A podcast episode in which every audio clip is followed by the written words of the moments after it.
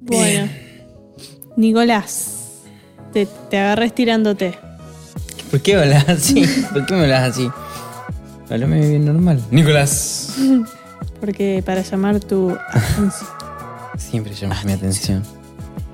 Eh, buenas, ¿cómo estás? ¿Bien vos? Muy bien, acá.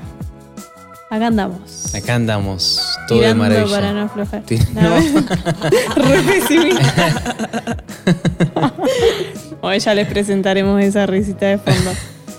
no es de fondo. Es Bueno, verdad.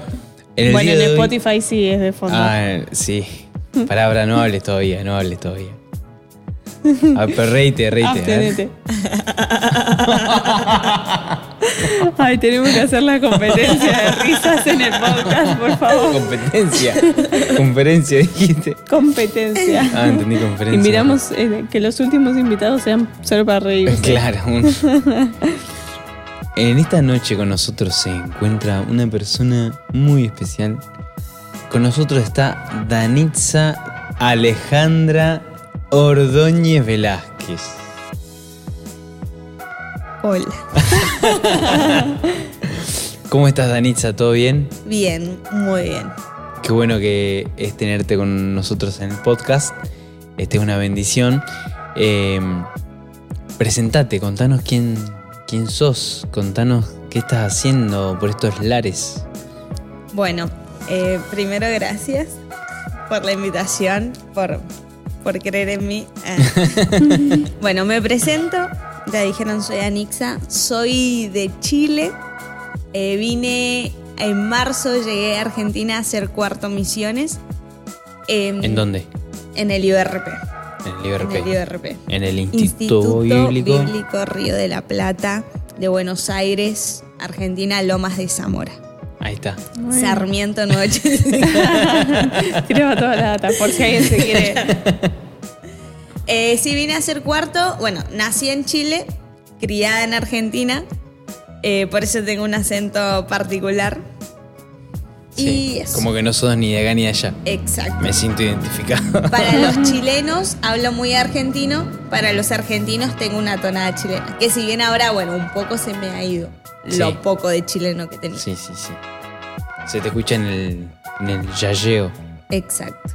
Y entonces me preguntan si soy, no sé, de misiones.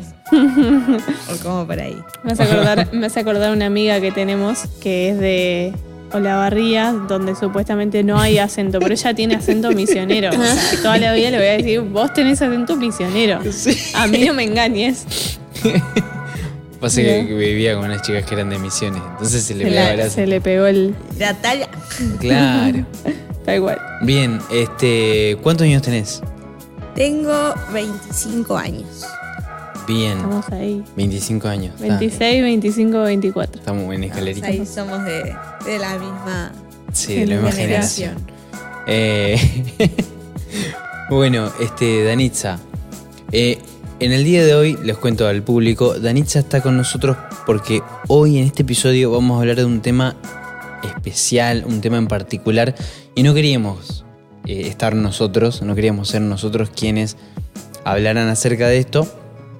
Queríamos atraer a alguien que, que se esté formando, que se esté preparando. Que eh, estuviera más en tema. Claro, que estuviera en tema, que ella tenía una experiencia Wow. sobre misiones. ¿sí? ¿Qué es misiones? No estamos hablando de la provincia, ¿no? No. Estamos hablando de la misión, ¿no? De predicar. Bueno, ahí Danitza nos va a contar más al respecto, ¿no? Pero antes de que te me adelantes, porque vos siempre corres. No sé por qué venís como a la aventura. Soy un runner, soy un runner. Eh, venís corriendo, como la palabra que nos predicaba eh, nuestro pastor tío, pastor T. y te olvidas de algo. ¿De qué? Estamos.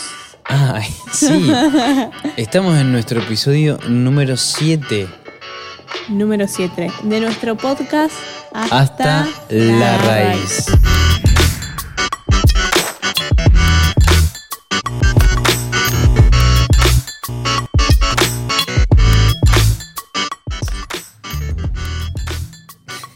¿Por qué lo repetía? Lo cual he oído los episodios de la primera temporada. Muy, bien. Tenemos bien. una fiel oyente y ahora invitada. Por eso le invitamos. no, mentira. Si no, no te invitamos. No, mentira. Bueno, ahora sí. Dale nomás. Bueno, Danitza, este, estás acá justamente por lo que mencionábamos recién, ¿no? Porque, bueno, te estás preparando, entendés que tenés un llamado de Dios eh, para hacer una misión, mm, o sea, no sé, en otra cultura, ¿no? En otro país. Una misión transcultural. Una misión transcultural. Bien, Danitza, entonces, este, contanos un poquito tu historia. Bueno, eh, prácticamente yo se podría decir que nací en la iglesia. A los dos años mis papás eh, llegaron a la iglesia acá en Lomas, Iglesia de Dios Eterno, ahí en Lomas de Zamora. Y desde el, no sé, desde el comienzo siempre fue rodeado de misiones. En el, mis papás llegan a la iglesia dos años después, entran al instituto bíblico y en eso, en el IBRP, en eso que están en el instituto, el Señor llama a mi mamá a, a las misiones. Mi papá un poco negado, no, no, no, bueno, Dios te acompaña, te quiero, te acompaño, no sé. Y tiempo después, bueno, el Señor llama a mi papá, entonces empezamos a preparar para el, el- para el viaje misionero, que fueron muchos años de preparación, entonces yo chica siempre estuve rodeado de banderas, de conferencias misioneras. Sí, me acuerdo este, de la de la distrital que se Sí, hace acá en Temperley, sí. Sí. en la iglesia Resplandecer. Yo me acuerdo que ibas vos con tu hermano y nos poníamos a ver una película, jugar ahí en la iglesia, Y la ansiedad de ir porque al Sí. final te daban galletitas. Sí, sí. No, no para escuchar.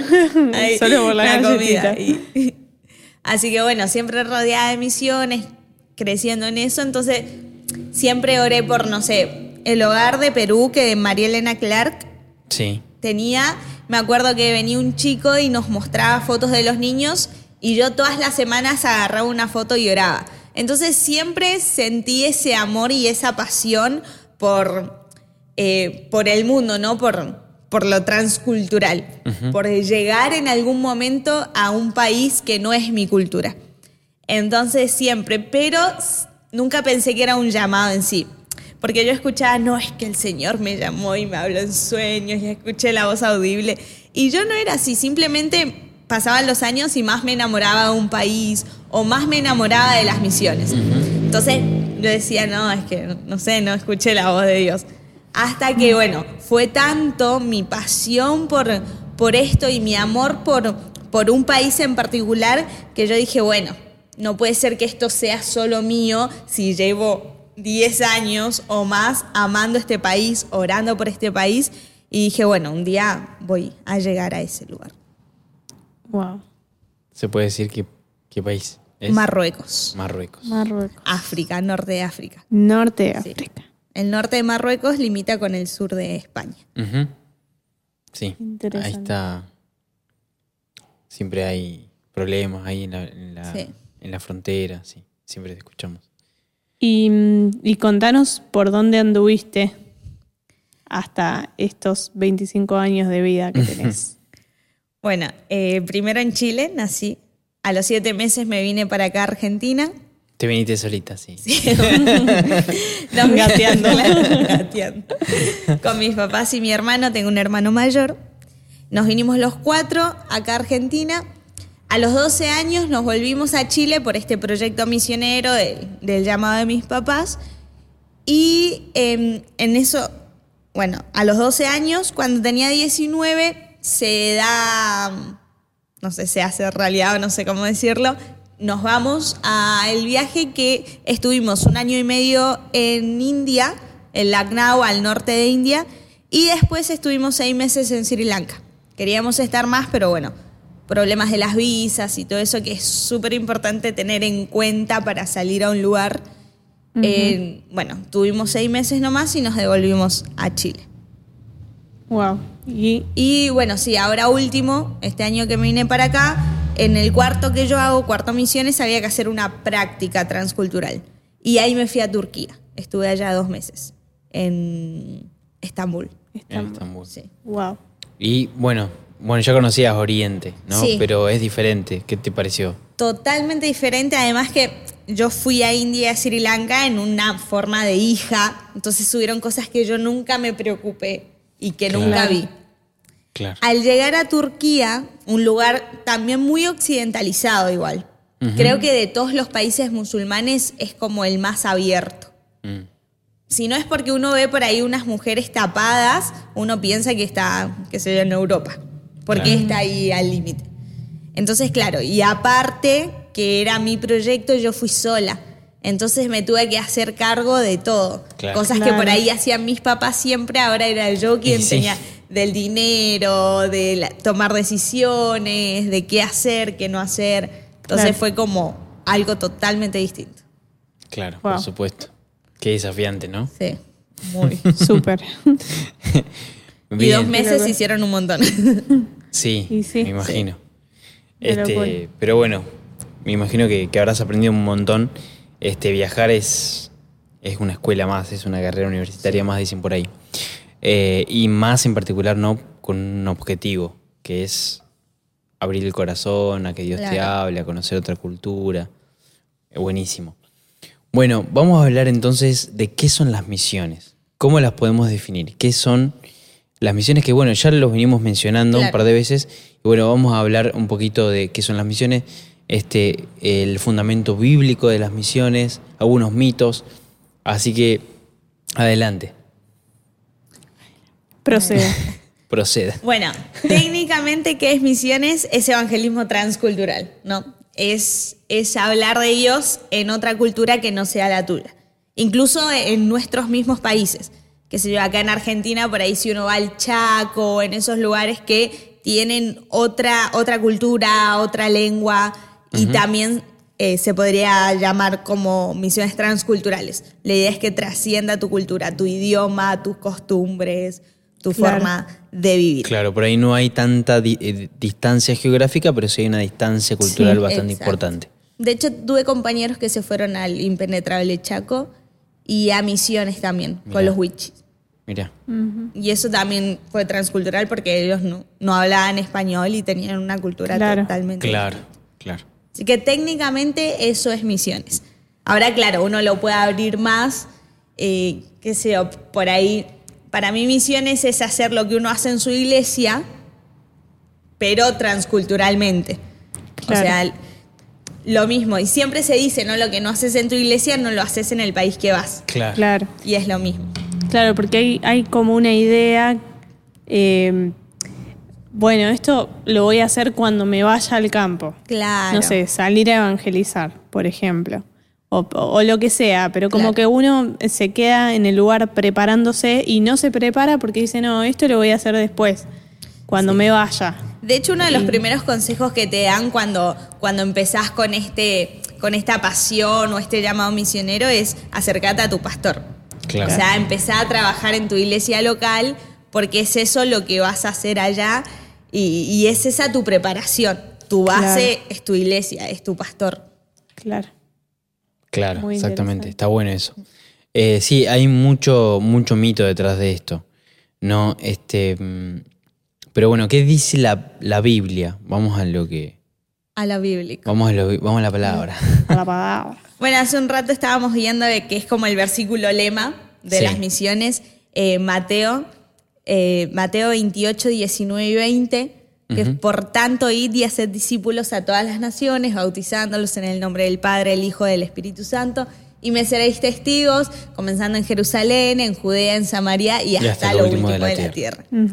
Y veíamos un poco esto de que muchas veces o por mucho tiempo, creo que ahora ha ido cambiando un poco, que va con el tema de que nos hemos ido educando también Sí, tal cual. al abrir las puertas a las misiones, que quizás estuvo muy cerrada por no entender bien. Se decía, no, ¿para qué te vas a ir hasta lo último de la tierra? Si está empezando en Jerusalén, bueno, empezá en tu casa. No se dice que Claro. Jerusalén es acá, no sé, Judea es como, es como el barrio, Samaria los países limítrofes Claro. y así hasta lo último de la tierra. Pero lo que hablábamos en antes, ¿no? En su original es como que te habla de, de algo en simultáneo, ¿no? que Claro. mientras estás en, en Jerusalén, estás en Judea, estás en Samaria y hasta lo último de la tierra. Claro. Claro. Mientras, eh, vamos a hacer una paráfrasis, mientras van, hagan discípulos en Sí. todas las naciones. Algo así, diría Sí. el original. O sea, no es, bueno, primero hago discípulos acá, después hago discípulos en capital, después en todo el Claro. país, después y me no voy nos a daría la vida para Claro. hacer eso O también. sea, Eh, hay una concepción de que, bueno, no, no, te, no te vas a ir a, un, a otro país cuando hay tanto que hacer acá. Claro. O sea, ¿cómo te vas a ir si hay tanta necesidad en el extranjero como también hay necesidad acá en nuestro barrio, en nuestra iglesia local? Claro, porque si nos moviéramos por necesidad, o sea, la necesidad en el mundo entero. Claro. Por eso también como que esto de moverse por, no sé, por... Si bien por el mandato, pero también lo que Dios te va guiando para Claro. dónde ir. Claro. Tiene, claramente tiene que haber un llamado. Claro. Porque, como vos decís, necesidad hay en todos lados. Tal o sea, cual. por eso plantación de iglesias, por eso abrimos iglesias en un país que ya está, entre comillas, recontra evangelizado, pero sigue habiendo necesidad. Sí, siguen Eh, las eh. cifras no subiendo del, del Claro. no sé, ¿cuántos somos? 15% de cristianos, Sí, algo así. 20%. Y no sigue eso subiendo. Claro. Exactamente. Entonces tiene que haber una guía de Dios, porque Dios sabe que va a haber algunos que estén dispuestos a dejar todo eh, y atravesar otra cultura, algo que sea más allá de lo nuestro. Y va a haber otros que no, que se van a sentir más cómodos en este lugar, sirviendo siempre acá, en su cultura, pero igual Claro, pero también es lo también, necesitamos. es también el llamado, es Claro. también el llamado de Dios. Y los que se quedan siempre también hacen misiones. Sí. O sea, Sos- no, Tienen las cuerdas. exactamente, sostienen la escalera. Sí. Tenía un misionero por ahí. Eh, hay una frase que me acuerdo que dijo un, un misionero hace un... Perdón, no es misionero. Es, es una persona importante que trabaja en pro de misiones, pero no es misionero. Siempre lo dice él. Él dice que uno no va, uno no hace misiones por la necesidad, sino por la falta de oportunidad que hay en otros países o Sí. en otras culturas. O Sí. sea, a- necesidad hay en todos lados, pero la gente en Argentina tiene muchísimas oportunidades de conocer a Cristo. Hay lugares, no sé, eh, en, en Asia, en el norte de África, eh, China, India, donde la gente jamás escuchó y hay gente que se muere generación tras generación sin haber escuchado tan solo el nombre de Jesús. Y, y bueno, uno va a esos lugares para sumar, para que haya más oportunidades Sí. de que las personas De conozcan hecho, a Jesús. está, está ese versus, ¿no? Necesidad versus oportunidad. Se dice que nosotros acá en Occidente tenemos la posibilidad mínimo de rechazar al Señor siete veces. Como mínimo. O sea, pueden ser un montón más, pero como mínimo siete veces. Wow. Y claro, y lo contrastamos con países, incluso Turquía, que fue la cuna del Evangelio, o Sí. sea, ahora cero. Entonces, claro, Claro. todos esos lugares donde tienen un- una religión muy potente, no tienen esa oportunidad. Y ahí va que yo a veces me pongo a pensar, decimos, no, es que todos se quieren ir a la África, a la India y todo eso. Claro, resulta, y no sé, dicen, no, porque tales países, qué sé yo, de Europa, algo así, necesitan. Y sí, pero da la casualidad que estos países, no sé, de la ventana 1040, que son India, China y todos esos, son uno, los países más grandes, Sí, los países más pobres y también los países con menos oportunidad de escuchar el Evangelio. claro, también son Claro. los países con más población. Sí, entonces justo da esa casualidad que están estas cosas Claro. sumamente importantes en, estos, en esta parte geográfica. Claro. Claro. Sí, Ventana 1040 se, se le llama las coordenadas, Sí. ¿no? Del paralelo y el meridiano que abarcan, ¿no? Este, esta región del mundo que va desde mm, el oeste de África hasta el sudeste asiático, ¿no? Y abarca China, India, algunos países de Europa del Sur, Todo Medio Oriente. Medio Oriente, exactamente. Claro, término eh, bien Claro, bien. misionológico. Claro, sí. Eh, por ahí a veces hablamos de cosas como Sí, dándolas como por si lo puede entender a todo el mundo. Eh, y, y estaba pensando en como en el contraste, vos decías Turquía, una de las cunas del Evangelio, lo mismo pasa eh, con Italia, España, los países europeos, que muchas veces se critica a quienes presentan un proyecto a estos Sí. países, como, ay, vos querés ir a Claro. tener la vida linda. eh, La vida primermundista. Mito. Mito. Mito. Ahí tenemos un Mito. un mito, Mito. que, que lo vamos a charlar en un ratito. Pero muchas veces se critica esto eh, de aquellos misioneros que deciden ir a esos países. Y yo recuerdo, estuve mm, como 20 días en Italia de vacaciones con mis primas y la negación del Evangelio es, pero de otro nivel. O sea, hay mucho catolicismo, pero catolicismo nominal y hay también catolicismo así como de gente muy aferrada, pero que no quieren saber nada con la iglesia evangélica y con que uno les predique. Entonces hay una necesidad, hay, Sí. hay más oportunidades, por supuesto que sí. Pero mm, a veces criticamos a Sí. quienes dicen, bueno, yo me voy de misionero a Italia, a España, eh, a Inglaterra, sin saber el trasfondo. Y que también creo que al ser países más desarrollados, también esto del ateísmo, agnóstico, todas estas corrientes son más fuertes. Entonces Sí. cada vez hay países que, ¿qué? habrá un por ciento de cristianos Claro, que, y, y nada, y ahí queda. claro. Claro.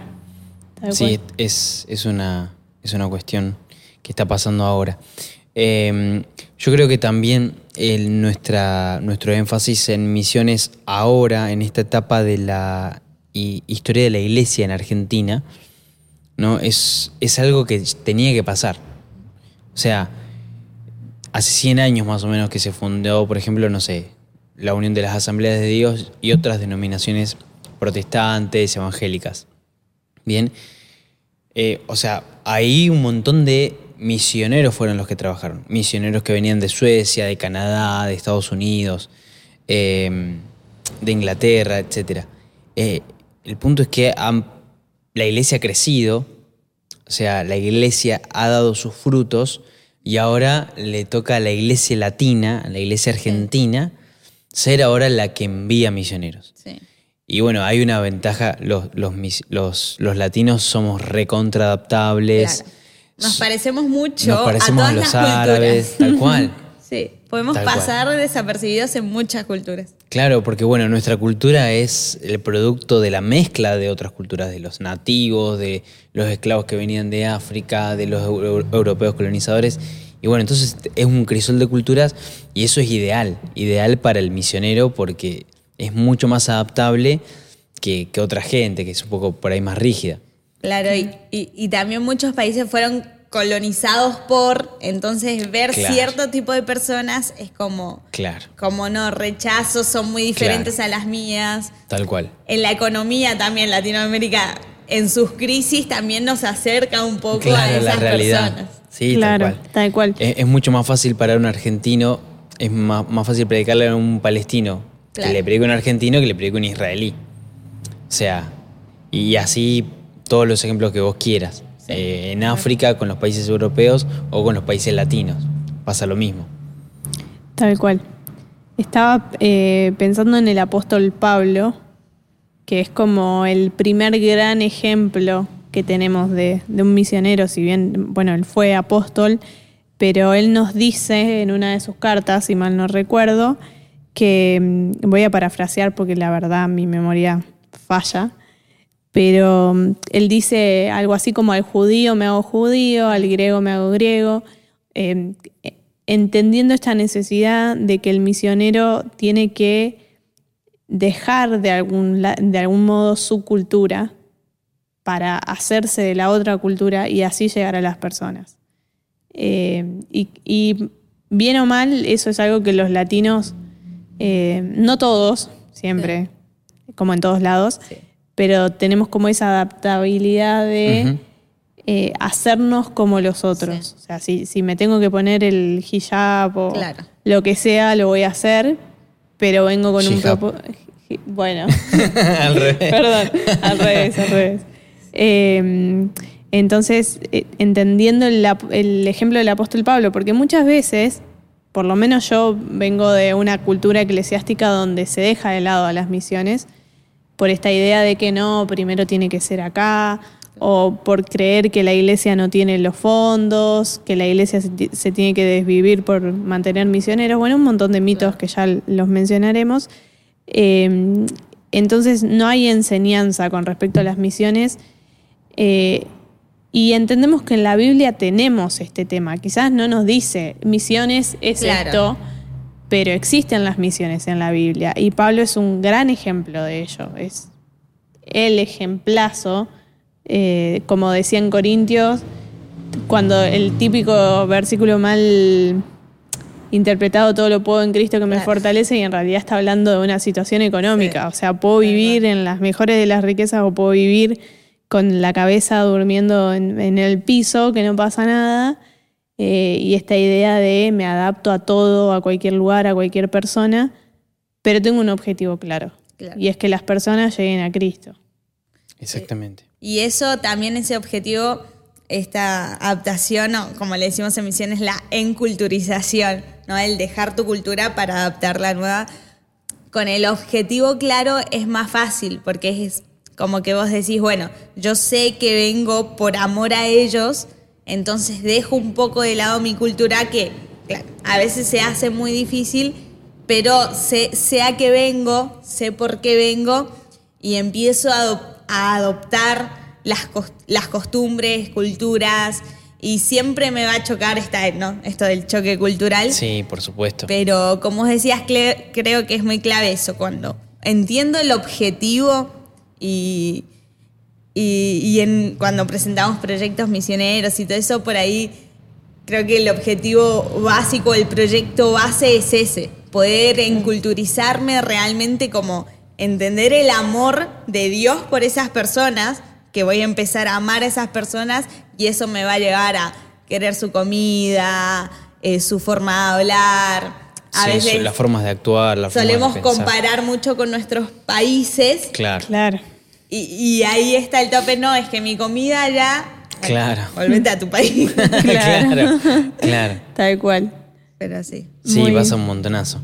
Bueno, Y ah, que se me venía a la mente esto de, siguiendo con las culturas, que el otro día leí un libro hablando esto de las culturas, la enculturización y las iglesias autóctonas, que a veces el, el que nos cuesta tanto dejar de lado nuestra cultura, que al final formamos una iglesia con nuestra cultura en otra cultura. Claro. Y al final queremos entregar un mensaje, pero como que hay un choque porque ellos no logran entender que el mensaje es para ellos, Claro. porque sigue siendo de alguien extranjero con una cultura extranjera.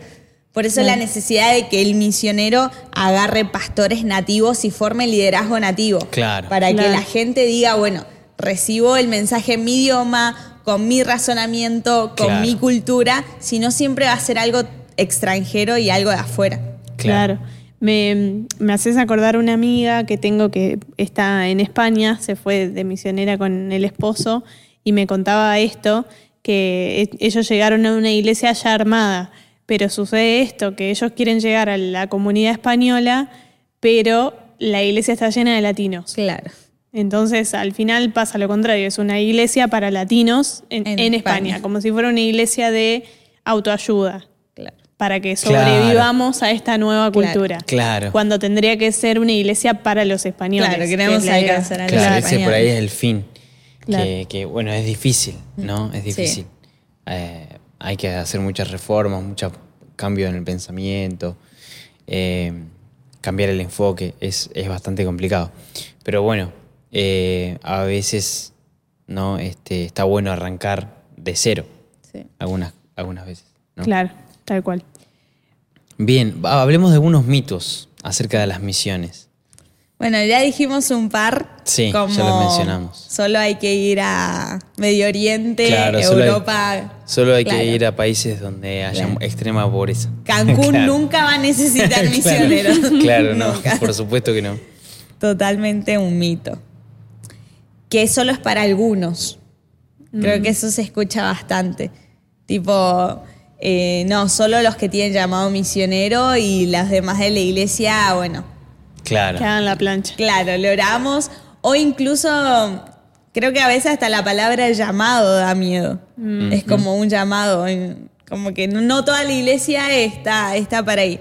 Y ahí a mí me gusta decir como que le tenemos tanto miedo a la palabra llamado, pero se trata de amar lo que Dios ama, de apasionarse por lo que Dios apasiona, que son las personas, que son las almas. Entonces, no sacar ese, eso de que es para algunos solamente. Si vos amas al Señor, bueno, ¿qué ama el Señor? Las almas. Entonces yo voy a empezar a amar las almas. Y ahí como bajar un poco de que es algo tan miedoso o, o Sí. de muerte que Sí. pase o no, eh, no es lo principal o la base de las Claro. misiones. Tal cual. Ya que estamos con el, el tema llamado, un mito con respecto al llamado, es esto que vos decías de que Dios te tiene que hablar así de forma muy misteriosa, tiene que bajar un ángel, lo tenés que soñar. Eh, sobre todo, yo creo, sobre todo en el área misiones. Vos decís, tengo llamado misionero y, y ¿qué país? ¿Y dónde? ¿Y cómo? ¿Y cuándo? Claro. Y, y ya te hacen un montón de preguntas que capaz que todavía no lo sabes, Claro. porque no es que bajó un ángel y me dijo, te voy a llevar a tal país Claro. y Y la bandera flameada Claro. por ahí. Claro. En el año 2024 puede vas a estar pasar. en- O sea, Claro. es Claro, una realidad que sí. puede pasar. Pero si no pasa, no es que no es un llamado o, o no es de Dios. Claro, tal cual. Hay, hay mucho, hay folclore dando vuelta en eso. Entonces hay gente que realmente quizás tiene un llamado y no se logra dar cuenta porque piensa que el llamado se tiene que dar así, Claro. con esas características. Es como el vellón, el pedirle señales a Dios. Claro. todo el tiempo. Exactamente. Claro, este me hace pensar en el llamado de Isaías, ¿no? Volviendo a la, a la palabra llamado. Eh, el Señor pregunta quién irá por nosotros. Y lo que hace Isaías es decir, Yo, acá estoy. Claro. heme aquí, envíame a mí. O sea, es el Señor te, te está preguntando, pero en definitiva quien toma la decisión, quien tiene que accionar sos vos. Quien tiene que, el Señor está preguntando, ¿quién irá por nosotros? Tenés la opción de levantar la mano y decir yo soy voluntario, así tipo Claro. Katniss, Katniss Everdeen Claro. en los Juegos del Hambre. Bien, heme aquí, Señor, envíame a mí. O, o lo mismo pasa cuando, cuando eh, vos, vos conocés una realidad, conocés eh, la carencia, la falta de Dios, de, algún pueblo en particular, te llega esa noticia, así como, así como le pasó a, a Nehemías, ¿no? Que él estaba en otra, él estaba sirviendo como copero del rey y de repente le llega la noticia de que han destruido lo- los muros de Jericó, de Jericó, de Jerusalén. Y, y él se entera y se, se, se pone mal, se pone triste, empieza a orar por esa necesidad en particular. Y, y- y bueno, comienza a accionar, ¿no? Comienza, toma la decisión, le pide permiso Claro. al rey y va. salud, salud. Entonces tranquila, no hay problema. Acá se nos muere la invitada, pero seguimos. Tranqui, tranqui. Me suele pasar, tranqui, no tengas vergüenza. Eh, ¿Qué te estaba diciendo? No, que a veces el llamado también es, conociste la necesidad, eh, oraste y tenés ese, ese sentir que, que se mantiene en el tiempo, ¿no? Porque no, no es tanto, no es, no es pura emoción, por supuesto, ¿no? Claro. Hay una decisión consciente, todo voluntaria, y, y ya está, te encontrás en ese camino, te encontrás en ese viaje misionero, te encontrás haciendo lo que Dios tiene para tu vida desde antes de la fundación del mundo. Tal cual. Próximo, Mito. Próximo mito, que lo Podés mencionaste así al pasar, pero eh, quiero que ahondemos un poquito más en eso, o lo mencionaste vos, no me acuerdo, el tema de eh, la pobreza en el campo. No sé si Ah, tenés... sí. El misionero tiene que ser Sí, pobre. Esa teología me mata. sí, de que el misionero tiene que sufrir. Creo que, que eso ha estado, y todavía, creo que sí es algo que está todavía muy vigente. De que si el misionero no pasa hambre, de que si el misionero no sufre, no es misionero. Claro. Entonces, como. Y creo que el Señor nos da tantas cosas para no sufrir. Cada vez nos da más herramientas para aprender qué es el choque cultural, para ver cómo convivir con eso, eh, que, que cada vez tenemos más capacidades para quizás no sufrir tanto países más desarrollados y más, eh, más cosas a la mano, pero aún así creo que en la mente de las personas está el que el misionero tiene que sufrir. Creo que es el mito más malo. Sí, y, el, el más conocido. Y, y después esto genera miedo con respecto al mito del llamado. Sí. Bueno, no, Claro. si no- Dios no me, me llama, llama. voy a sufrir, voy a pasar hambre. Es que puede ser que sea tu caso, puede ser que la pases mal, pero no es el caso de todos. Claro. Y no es, el, y no es el- toda la vida que Y la- no es toda la vida. Claro, y no es una regla. Claro. O sea, en- entendamos que irse a otra cultura puede significar que uno tenga que empezar desde muy abajo. Claro. Porque si, no sé, estás establecido en tu país, tenés un trabajo y lo tenés que dejar para ir a otra cultura y de repente aprender un idioma para después empezar a trabajar, bueno, puede llevar unos años de Claro. esfuerzo, pero no quiere decir que tengas que vivir Claro. en la extrema pobreza porque Claro. si no, te estás comiendo la plata de la gente. Claro, Claro. una cosa así. Este, Claro. Es que tiene que ver con, con lo que el apóstol Pablo dice en Filipenses, ¿no? O sea, sé vivir en lo mucho, Mm. sé vivir en la abundancia y sé vivir en la escasez. Claro. Las dos. O sea, En ahí están dos. los dos lados. Existen. Es que sí, claro.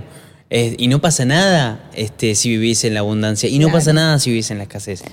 Porque el, el fin último es este, predicar el evangelio, Sí. el fin último es entender que Dios siempre es el que provee, es Dios Sí. quien siempre este, pone a una iglesia, respalda, y aunque pase, y aunque falte todo, este, nada, este, ahí viene el todo lo puedo en Cristo que me fortalece. Sí. Tal ¿no? cual. En Filipenses 4, Perdón, 13.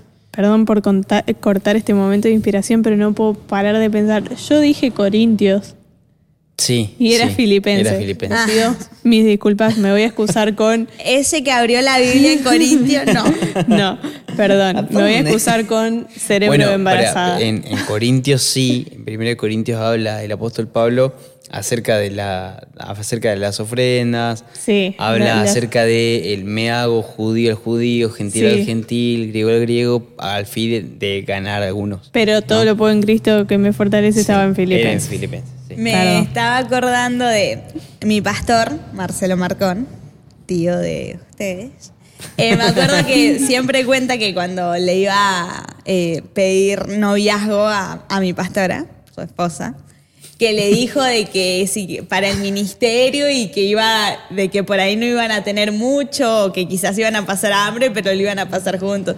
Mi pastora, hija de pastor, creció viendo y dice que ella le, le cuenta y le dice, eh, yo soy hija de pastor y jamás vi a mis papás pasar hambre. Y Uh. claro, lo dejó así como... Claro, él, él queriendo conquistarla con el mito del sufrimiento en el ministerio Claro. y ella viviendo que nunca Dios le hizo pasar hambre o algo. Claro. O algo. Muy Claro, buen, muy sí, buen sí. ejemplo, muy buena ilustración para el caso. Viene, viene al, como anillo al dedo. Bien, Ah, eh, bien, hablamos de mitos respecto al país, mitos respecto a la condición del misionero, mitos respecto al llamado. Eh, también hay mucho mito de lo que mencionábamos al principio, ¿no? Primero es Jerusalén, Claro. hay necesidad en todos lados, etcétera, ¿no? Ese paradigma que este, lo venimos cambiando cuando nos enteramos de la necesidad del mundo, cuando, nos enter- cuando hay una conferencia misionera, cuando viene un misionero a predicar un domingo, cuando nos cuenta su proyecto, cuando tenemos un amigo que está, este, cuando, que tiene un llamado. Bien, ahora yo te quería preguntar, Me acordé de otro mito. a ver, A ver. De la edad. la Como edad. que el misionero tiene que ser relativamente joven. Y me pasó que en Turquía conocí a una misionera, tenía como 63 años. Wow. Y algo que llamaba la atención es que esa edad la hacía poder tener relación con cualquier persona. Porque Mm. en Medio Oriente y en esas culturas, como que la persona anciana o de tercera edad es como muy respetada. Entonces Claro. podía hablar con jóvenes, con hombres, con mujeres, con gente Claro. grande. Claro, por ahí ella puede hablar con una- un tipo de 25 años Sí, y vos no. Y yo no. Claro. Claro. Entonces, por ahí a- en mí, en ese caso, como que me hizo reflexionar y yo decía, ¿qué va a hacer una señora grande acá sola en Turquía, mundo musulmán? Pero Claro. ella podía, podía agarrar cualquier, cualquier lado que ella quisiera porque era una persona respetada por ser tercera, tercera edad. Wow. Eh, mu- Chicle. muy interesante, nunca lo había pensado. Y estoy pensando en otro mito que, que, eh, se me viene a la cabeza una vez charlando con unos misioneros, amigos de, de la familia. eh, nos contaban que bueno, se tuvieron que volver por cuestiones de salud de la familia, creo que de los padres, de ellos. Y yo siempre crecí con la, o sea, siempre no, porque soy cristiana relativamente hace poco, pero en cuanto escuché la palabra misiones, eh, se construyó es- este monstruo alrededor de que uno se va al campo, abandona su vida, abandona su familia, abandona todo lo que tiene y, y como que nunca más lo vuelve a ver. Como que es una situación de abnegación total Claro. y si tu familia en tu país de origen está sufriendo, la está pasando mal, qué sé yo, bueno, Dios se encargará. Claro. Vos encargarte de las misiones y que Dios se encargue de esa situación. Y, y esa charla con esos misioneros me abrió la mente a entender que, que no es así. Claro. O sea, o no es tan así, será decisión de cada uno, pero si yo considero que me tengo que volver porque mi presencia en mi país natal es importante, Sí. no estoy dejando de ser más o menos misionero Claro. por tomar esa decisión. Sí, eso es verdad. Eso es un buen tipo, claro, renuncio a todo y, y que los que estén allá entierren a los que estén allá y yo. Claro. Claro. Pero eso es verdad. Bueno, a nosotros nos pasó. Cuando estábamos en India, a mi abuela le diagnostican cáncer de mama. Entonces mi mamá entró en esa misma. ¿En qué hago? O sea, es mi Claro. llamado, estoy acá, yo ya no debería estar allá, porque dejar padre, madre y dejar todo. Y, y claro, pasó, pasó esa, esa decisión. Bueno, seguimos en India porque al final mi abuela fue al doctor, al final no era algo tan grave, pasado el tiempo eh, fue sana y todo eso, pero, pero es verdad, es verdad. Y creo que además no sabemos la- si la decisión puede afectar un entorno, un entorno más, no sé, en mi caso mi familia no es cristiana. Entonces, Claro. si mi mamá volvía, quizás podía afectar a mi familia y bueno, y ahí se cumple la simultaneidad. Porque Claro. quizás eh, se evangelizó en India hasta el último de la tierra Y en simultáneo la decisión podía hacer que mi familia se, se convirtiera y iba, iba a ser todo este ir por todo el mundo en forma simultánea. Exacto. Claro, este, bueno, este mismo misionero que mencionaba Noeli nos contaba que eh, ellos tenían esa sensación cuando se iban a ir a- al país del al campo misionero, ¿cómo nos vamos a ir y nuestros papás todavía no conocen a Cristo? Ujú. Estando allá en el campo, fue que sus papás se pudieron encontrar con Jesús y están asistiendo a una iglesia, están participando activamente y los están apoyando como misioneros. simultaneidad. Exactamente. A veces sí, esto de, bueno, vos encargate de lo de Dios y Dios se encarga de lo tuyo. Y a veces nosotros tenemos que ser parte de ese plan de Dios para la familia, por ejemplo. Eh, esto no tiene que ver solo con misiones, pero eh, se habla mucho del ministerio. Dios, familia, ministerio. Sí. Entonces, si yo estoy poniendo antes en ministerio, ya sea en las misiones o, o cualquiera de las áreas, antes que mi familia, y esa decisión puede hacer que mi familia se derrumbe en mil pedazos, bueno, quizás yo tenga que tomar otra decisión. Claro. Como sea, quizás volver del campo o, o la decisión que sea. Eh, entonces hay mucho Muy mito, bueno. como que si, si sobre, yo creo que sobre todo en las misiones, no cómo vas a dejar, cómo te vas a volver Tanto porque que te costó llegar hasta Claro. allá. Claro. y, y bueno, y si hay que volver, Y a veces hay mucha falta de incomprensión en la iglesia también, la iglesia que apoya. Sí. Eh, no sé, a veces para algunos pastores este, apoyar misioneros es como coleccionar figuritas de países, como- coleccionar la figurita del mundial. Ah, está bien, ya a pedirnos la- plata. ya- claro, Claro. no, este, yo ya de, ya de misionero a India ya tengo. Claro. Así que no, este. No, ¿a qué país vas vos? A, a India, no, no, ya tenemos de. India. ¿No te vas a otro país? No. No te apoyamos.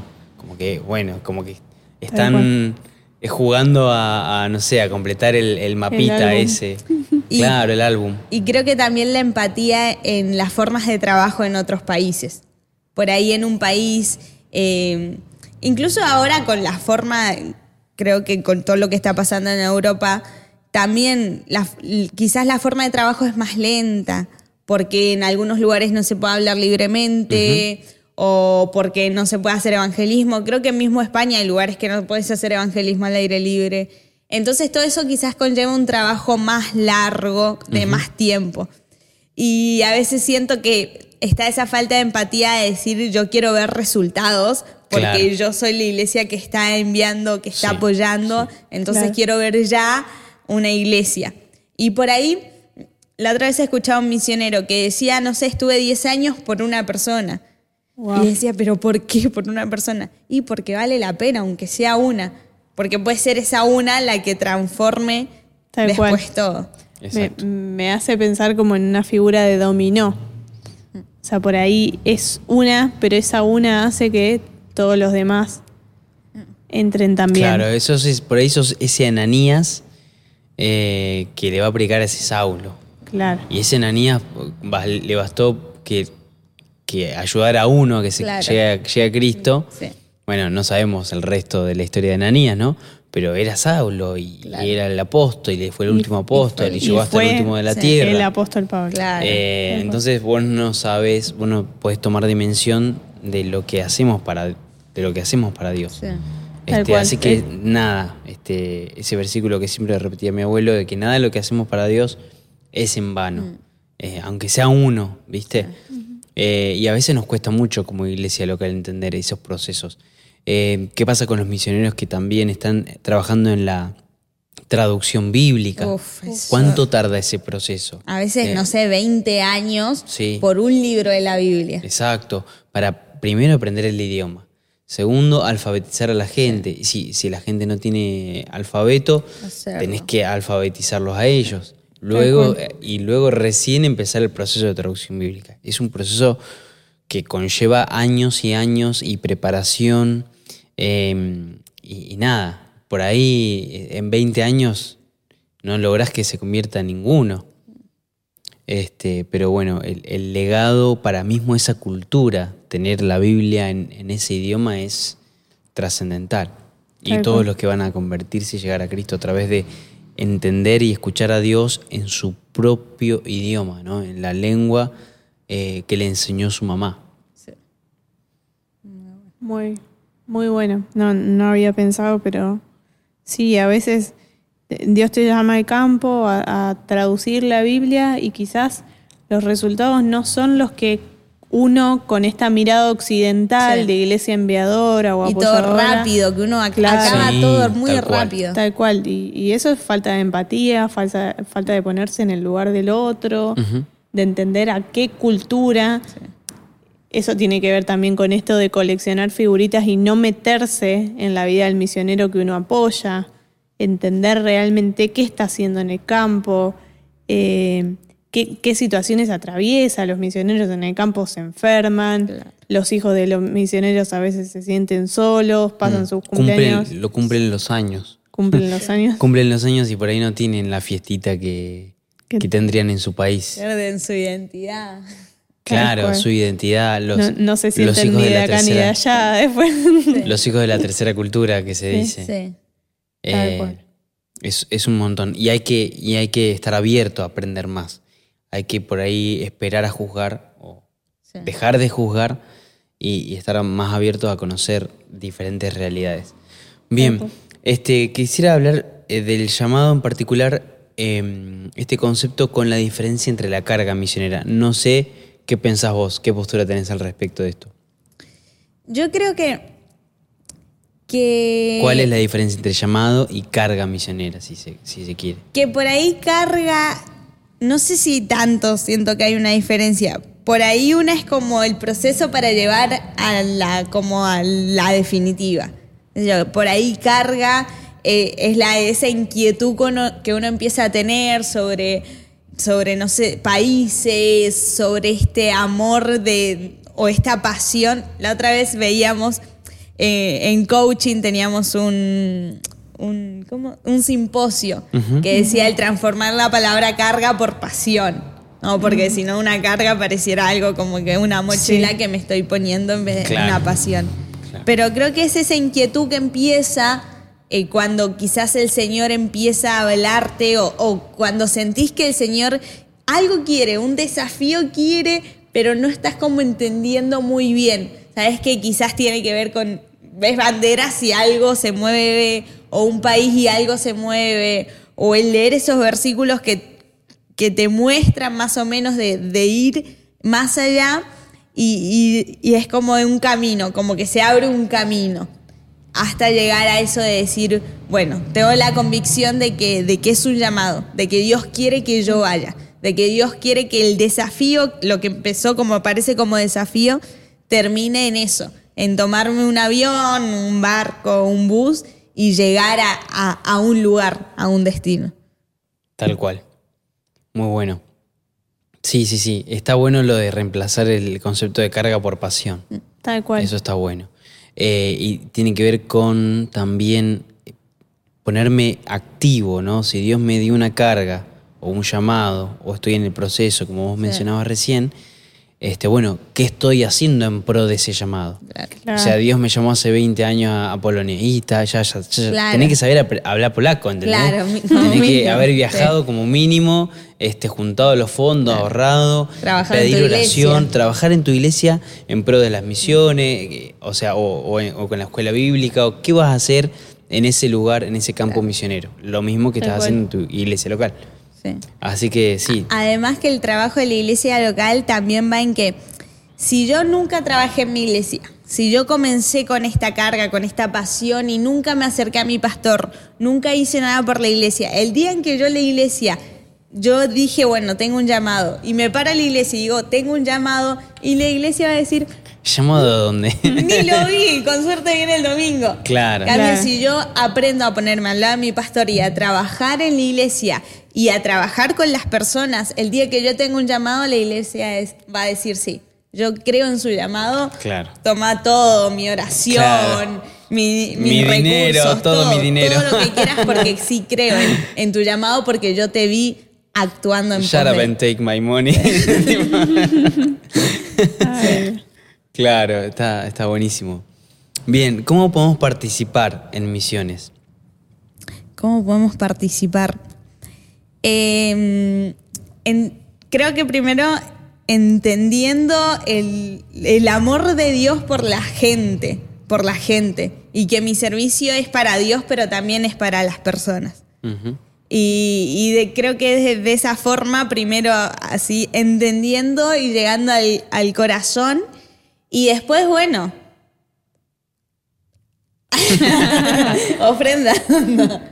No, creo que orando, una vez un profe dijo, o sea, yo prefiero tener 50 personas que oren por mí y que tener que tener por ahí esas 50 personas que me den la ofrenda, porque hay momentos en que lo que te va a sostener ahí es la oración, por ahí más que la ofrenda.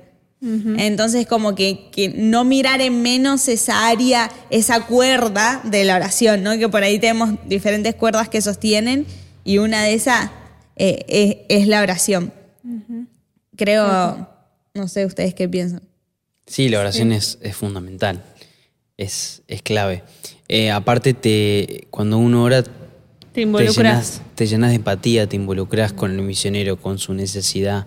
Tal cual. Eh, no, la, no, no, no la oración rápida que hacemos Claro, este, porque- para, para liberar culpas cuando comemos. ¿no? Señor, y gracias por el Bendice alimento, bendice a los misioneros, Claro. a, los niños, a los niños del África y amén.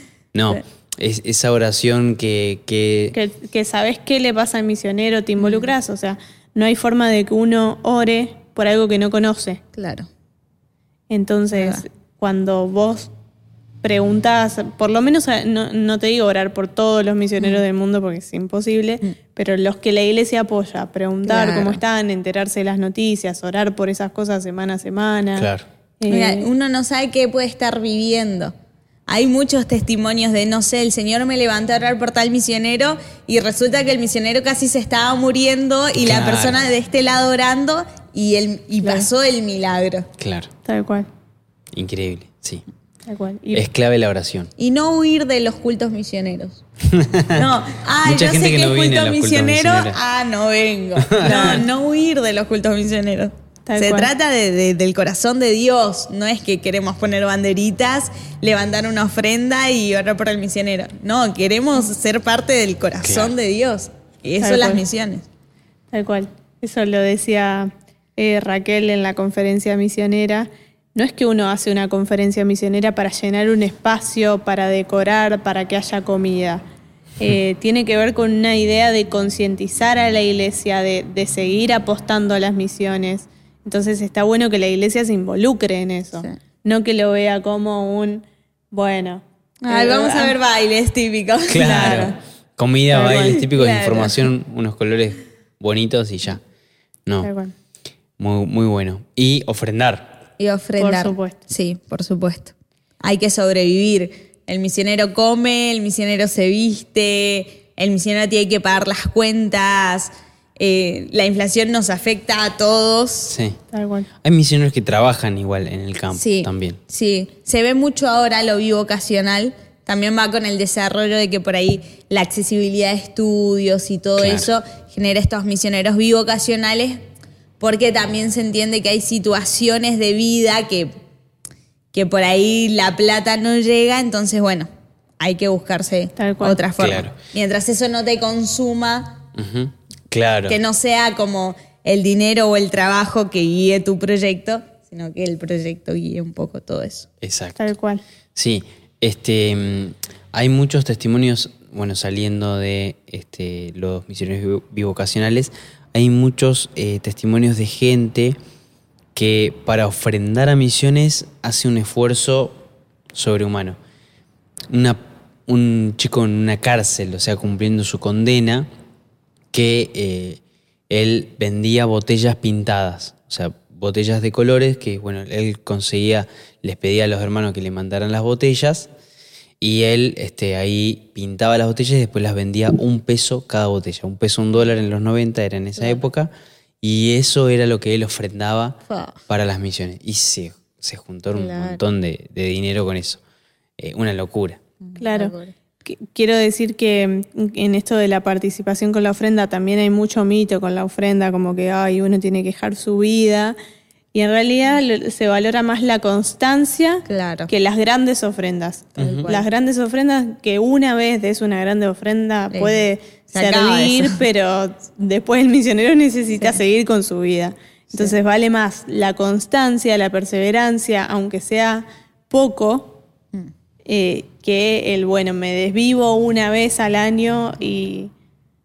Eso es muy bueno. Sí. hay, hay libros de, de misiones que también. eh, bueno, hay empresarios que apoyan misiones. Este, había un, un coach que era cristiano, era administra- administrador de empresas, gerente, no sé qué, y hablaba de la clave del éxito de las empresas que él tenía. Y decía, bueno, una de las grandes, eh, una de las grandes cosas que nosotros hacemos es ofrendar para misiones em- empresario que no eran ni cristianos.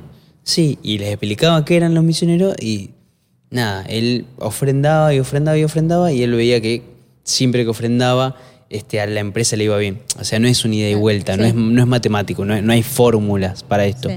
Pero él lo daba como un consejo. Wow. Eh, y, y nada, despertaba la curiosidad de un montón de gente y un montón de gente que se involucraba, aún ni siquiera conocer de Cristo. Y estaba involucrada eh, ofrendando para misiones. Sí. He escuchado Pero- en pastores también eso. Desde que mi iglesia ofrenda las misiones y, es, y como pasan cosas o la iglesia ha sido muy provista o el Señor ha cuidado mucho y, y claro, no lo hacemos eh, para, ¿no? Pero claro, pero no, claro. uno no lo hace para enriquecerse. Pero se ve el con ese respaldo de. Dios. Sí, ¿entendés? Eh, Se ve eso de que, ay, sí es de Dios apoyar a las misiones Claro. o sí está en el corazón de Dios esto de... Claro. Es, del- es cosechar, de en definitiva, es cosechar lo que uno siembra. ¿no? Vos sembrás en el reino eh, y, y el Señor seguramente va a recompensarnos de una u otra forma. No siempre quizás esa recompensa sea dinero, pero, pero también, ¿sí? Y, y Dios es siempre fiel. Exactamente. Bueno, Danitza, ¿algún, ¿alguna cosa que te haya quedado ahí en el tintero? Amemos las misiones, estar en el corazón de Dios. Y, y nada, creo que, que todavía hay tiempo de seguir aprendiendo de, y seguir educándonos sobre misiones, sobre el llamado, sobre el servicio a Dios y a las personas, ¿no? Por ahí de, de que los rótulos no nos asusten, sino que todo se trata de, de, de lo que Dios quiere con el mundo, de- del amor que Dios le tiene a las personas. Y, y me gusta eso de, de que de la oveja perdida, em, así como... eh, no, perdón, del hijo pródigo, viste que siempre se Sí, estudian todos están ahí todas juntas.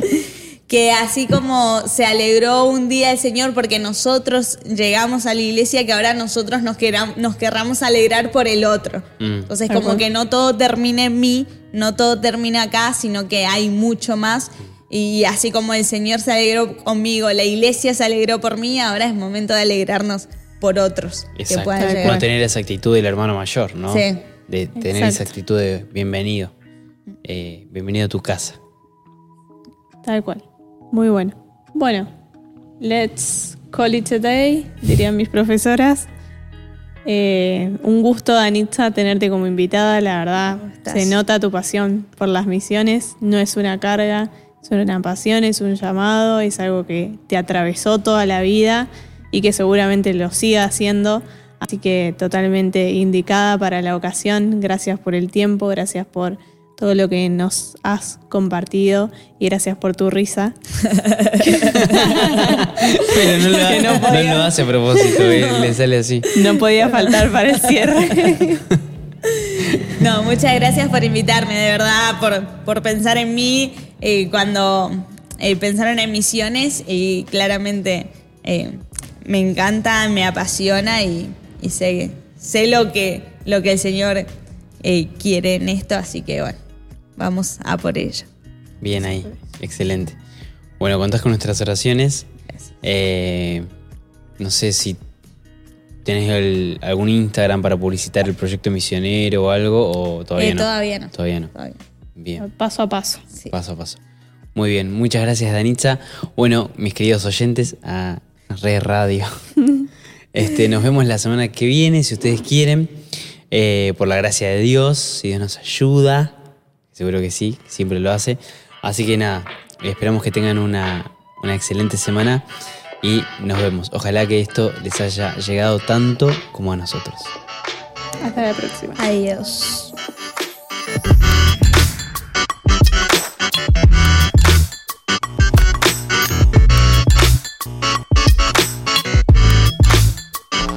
Yo me escucho ahora con ruido, con el mismo ruido que escuchaba Noelí. ¿Gritemos todos al micrófono? Sacate, Sacate, sacate. sacate porque va. No, igual de ella esta parte. Ah, Sacate, sacate. gritar. Ah. Bueno. Ah. Pará, pará, no. ahora sí, ahora escucho bien. Para los bloopers. A ver. Los- Mm. Por eso nunca me voy a comprar los AirPods Pro. No, eh, no. Ah, Aparte están caros. Solo por eso no los quiero. Solo por eso no los quiero, porque tienen gomitas. Solo por eso, Ordi.